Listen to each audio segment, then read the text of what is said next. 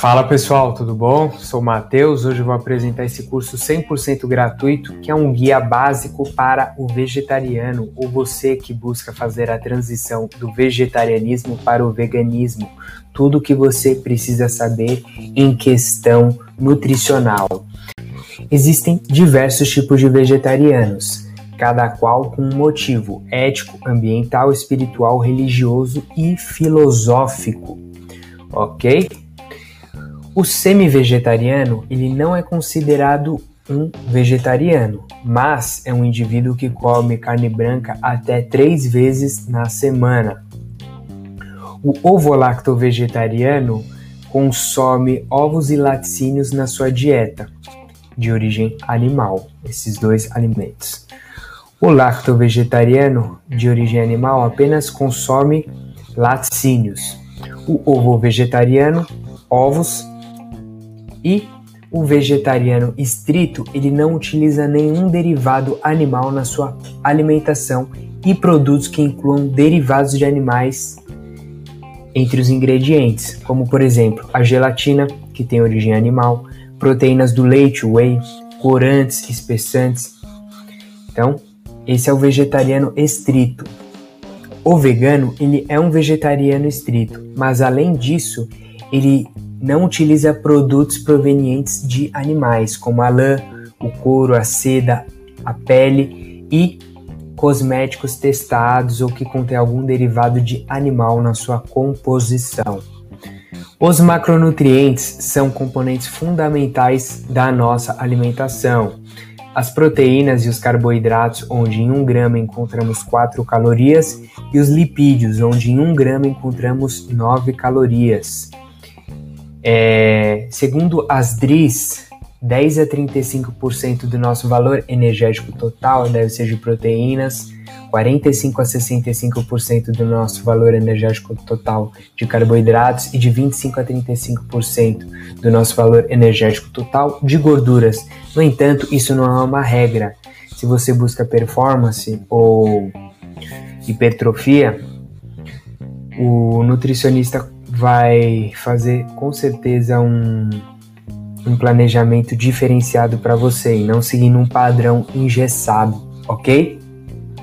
Essa figura aqui eu tirei do, do livro do Dr. Eric, Alimentação Sem Carne, que mostra os principais alimentos vegetais e seus grupos. Eles são divididos em grãos, óleos, alimentos ricos em proteínas, hortaliças e frutas. Tira um print e o que eu recomendo? Você ter uma dieta mais variada possível nesses alimentos pra, para proporcionar diversos micronutrientes para você. E os macronutrientes, é claro que a gente está abordando nesse momento. Aqui estão as recomendações diárias, segundo o Dr. Eric, que eu vou colocar as porções para vocês, por exemplo, no mínimo 6 porções de grãos por dia, 5 porções de alimentos ricos em proteínas por dia. Um prato vegetariano ou vegano deve constituir em 50% legumes e, e verduras, 25% de em leguminosas e os outros 25% em cereais e batatas. Ó, aqui está a quantidade dos alimentos que equivalem a uma porção. Por exemplo, meia xícara de feijão cozido equivale a uma porção do grupo de alimentos ricos em proteínas. Mas lembre-se, procure um nutricionista que ele já vai dar aqui, ó, certinho o planejamento alimentar para você. Bom, o primeiro macronutriente que a gente vai abordar é a proteína. Seu consumo é necessário para a construção muscular de 1,5 a 2 gramas quilo de proteína por dia pode ser interessante para você que busca hipertrofia, sendo vegetariano ou vegano. Com certeza algum amigo seu também já falou que a dieta vegetariana é incompleta em proteínas, mas ele, seu amigo estava equivocado. Alguns alimentos de origem vegetal possuem aminoácidos limitantes, porém você pode ter um perfil de aminoácido completo tendo uma variedade na sua dieta. O que são aminoácidos? Imagina que eles são blocos construtores e um conjunto de aminoácidos vai formar as proteínas. Existem as proteínas de origem animal e de origem vegetal, que principalmente encontramos nas leguminosas, no milho e no trigo. Lembra que eu falei para você que 1 grama de proteína possui 4 calorias? Então vamos exemplificar. 100 gramas de lentilha, que é uma leguminosa, possui aproximadamente 6,3 gramas de proteína, ok? Então, existem esses dois tipos de aminoácidos, os essenciais que o nosso corpo não consegue sintetizar, então a gente tem que ter ele por meio da nossa alimentação, onde a gente encontra mais esses alimentos, é, fontes de proteínas animais, e tem os aminoácidos não essenciais, que o nosso corpo consegue sintetizar por meio de reações metabólicas. Então ele não precisa de proteína para sintetizar esses aminoácidos mas vem comigo. Quando você tem um bom aporte de aminoácidos, é, uma diversidade de fontes de proteínas, você associar leguminosas e cereais, você tem um perfil de aminoácidos completos. E para você fazer a síntese proteica, você precisa desse pool de aminoácidos. Então, o segredo sempre é a variedade, um bom aporte proteico na dieta para você conseguir fazer a construção muscular. Além disso, caso você não consiga, é, você pode fazer a suplementação, como suplementos da proteína de soja, do arroz e da ervilha.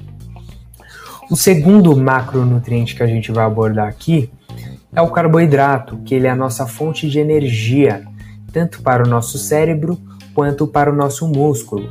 O conjunto de carboidratos, como cereais, pães, grãos, tubérculos, mais a molécula da água, vai, vão formar o glicogênio, que é um polissacarídeo responsável pela nossa reserva energética. Então, quando a gente tem um estoque de glicogênio, a gente consegue ter mais performance. Fechou, pessoal? Outra coisa, procure sempre carboidratos integrais, porque o nome dele já diz, ele é íntegro, ele não passou pelo refinamento, ele tem mais fibras, ele tem mais micronutrientes. É, é legal a gente priorizar esse tipo de carboidrato. Mas se você não gosta de alimentos integrais, o importante é o que eu falei, sempre ter variedade na sua dieta. Eu falei também que um grama de carboidrato possui 4 calorias, então vou exemplificar. 100 gramas de arroz não significa que são 100 gramas de carboidrato. 100 gramas de arroz possui aproximadamente 23 gramas de carboidrato, sendo 92 calorias. Lembrando que, se o indivíduo está acima do peso, ele tem mais saciedade, ele pode priorizar esses alimentos integrais, ok? E quando um músculo está cheio, tem bastante glicogênio, você vai conseguir treinar melhor, a sua fadiga vai demorar mais para acontecer e você, consequentemente, vai render mais no treinamento. Eu, já elaborei um e-book sobre a introdução à alta performance, que também está no meu o link na minha bio, você pode acessar. E, e esse slide aqui, ó, eu peguei de lá que são algumas sugestões de pré-treino e intra-treino que você pode fazer para ter mais performance. Tem algumas fontes de, anima, é, de animal aqui, mas tenta pegar a essência. 30 minutos antes do treino, você vê que não tem gordura. O ideal é você, é, 30 minutos antes do treino, evitar gorduras e fibras, porque ela tem uma digestibilidade mais lenta. Quando você faz exercício, o sangue vai para o músculo, vai para a periferia. E quando você tem essa digestibilidade mais lenta da gordura e da fibra, esse sangue vai todo para o trato gastrointestinal. Então você vai ficar fazendo a digestão e não vai render o quanto você deveria, entendeu? Então, 30 minutos antes do treino, você pode utilizar algum suplemento que é mais leve, ou até um mel, um leite desnatado que não tem gordura, como fonte de carboidrato. Uma hora antes do treino, aí você já pode associar uma gordura, uma aveia, um iogurte que é mais pastoso. Duas horas antes do treino, aí você já pode fazer uma refeição mesmo, né? Da fa famosa pratada. Aí você já vai estar tá bem até para treinar, você não vai ter é, desconfortos gastrointestinais durante o treino.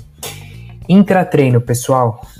bebidas e géis ricos em carboidratos podem ser úteis e repositores de eletrólitos, mas lembrando que não são todas as modalidades que necessitam de intratreino, ok? Então procure sempre um profissional, um nutricionista que vai elaborar tudo isso para você.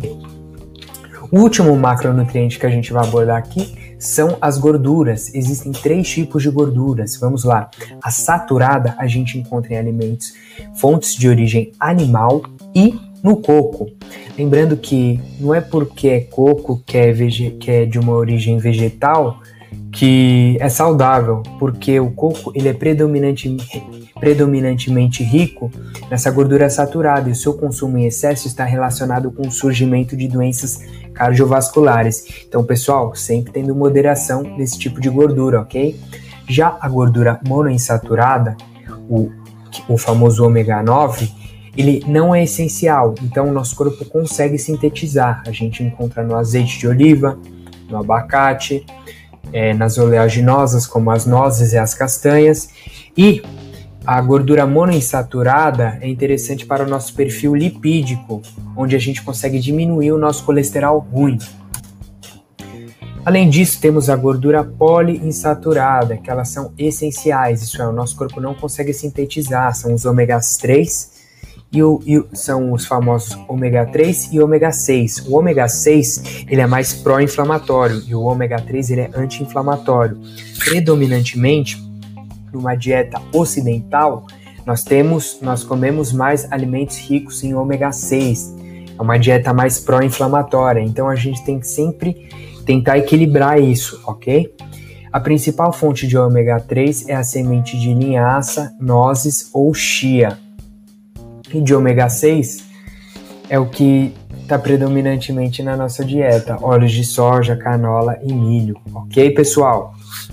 Então, é interessante sempre termos boas escolhas para o aumento da nossa saúde e performance, priorizando sempre alimentos de verdade, os alimentos in natura e minimamente processados, como legumes, verduras, frutas, tubérculos, leguminosas, chás especiarias, segundo o nosso guia alimentar para a população brasileira.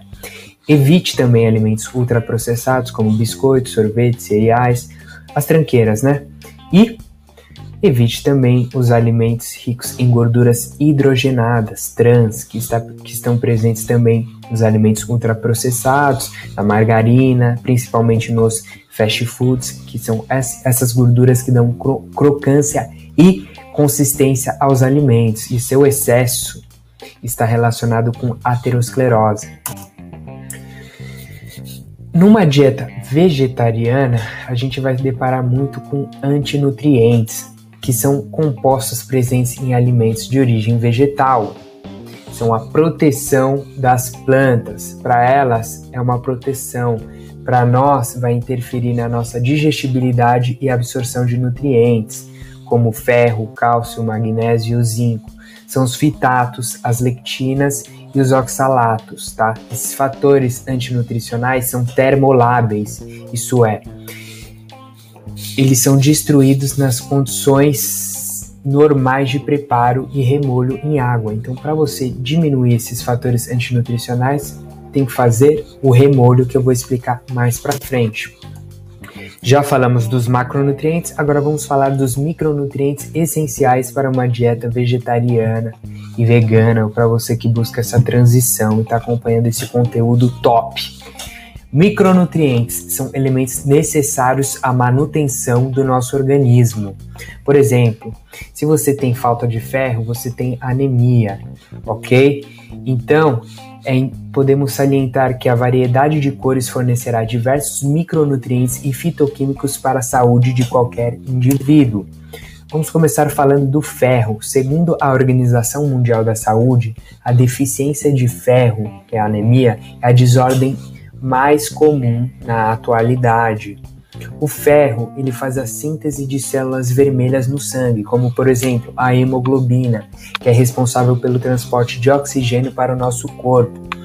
Existem dois tipos de ferro: o ferro M, que ele é o mais biodisponível, a gente encontra em fontes animais, Além disso, tem o ferro não M, que ele é encontrado predominantemente em vegetais verdes escuros, leguminosas, grãos integrais, nozes, amêndoas e castanha do caju. Ele é menos biodisponível, mas é possível você aumentar essa absorção, sempre é, associando a sua fonte de ferro com alimento rico em vitamina C, uma fruta cítrica, por exemplo, a acerola, a laranja, o limão, abacaxi, o kiwi, o morango, porque a vitamina C ela vai ativar uma enzima no nosso corpo responsável por transformar o ferro férrico em ferro ferroso e aí ele vai ficar mais biodisponível para você.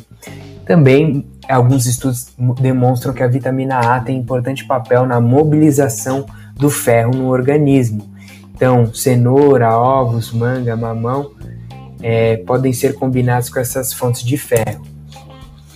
Dicas práticas: como você faz o remolho? Para você remover os oxalatos, os fitatos, que são esses fatores antinutricionais, você pega, por exemplo, feijão, um cereal, deixa de molho de 8 a 12 horas antes de cozinhar. Você vai desprezar essa água depois de 8 a 12 horas e aí você vai cozinhar. Aí você vai conseguir eliminar esses fatores antinutricionais.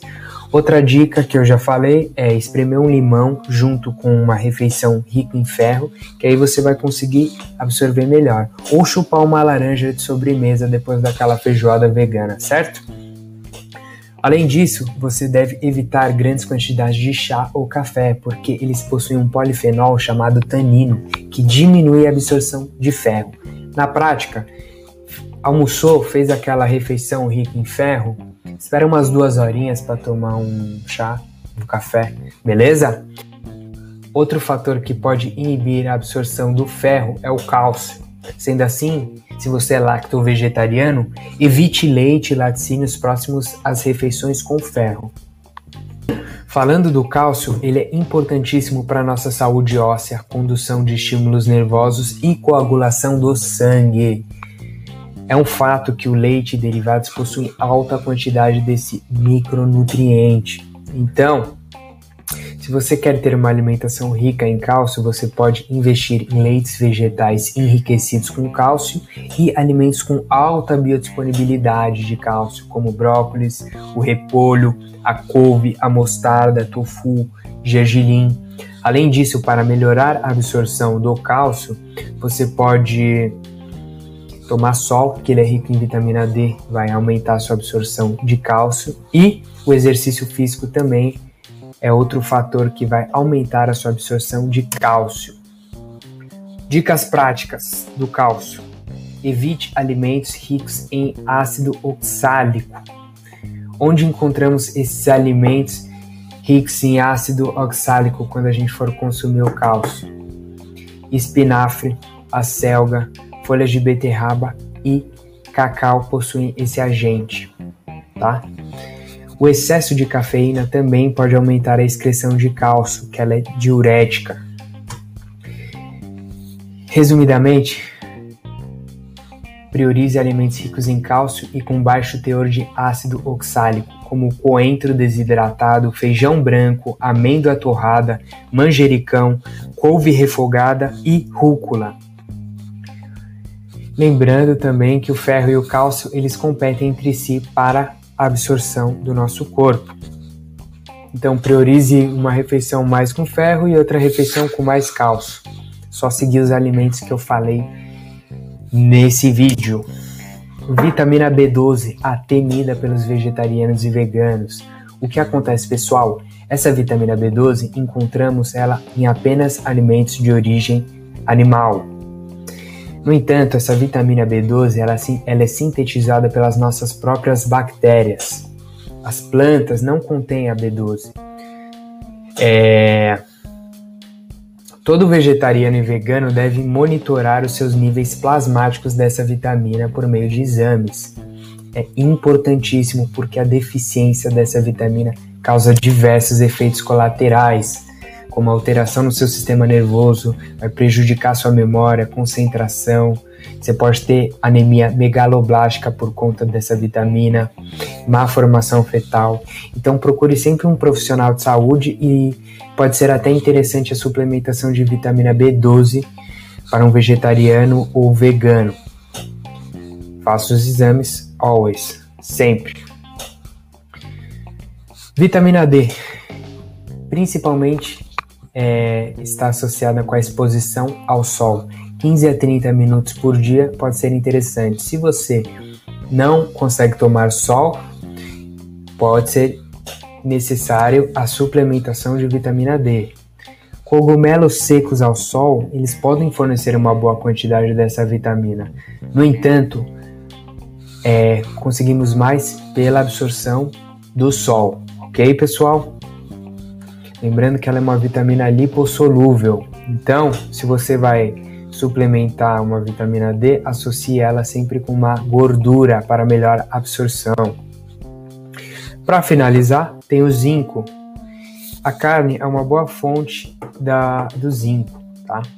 Mas já que você não quer saber de carne, algumas fontes de zinco interessantes são o cereal de milho, a soja, o coentro, a castanha de caju, semente de linhaça e leguminosas em geral. Lembrando que tem os fatores antinutricionais que podem inibir a absorção do zinco. Então, faça sempre o remolho de, das leguminosas. Pessoal, aqui estão as referências. Compartilhe aí com alguém que necessite dessas informações ou que está buscando a transição. E é isso aí, pessoal. Me segue aí, tamo junto, forte abraço, um beijo.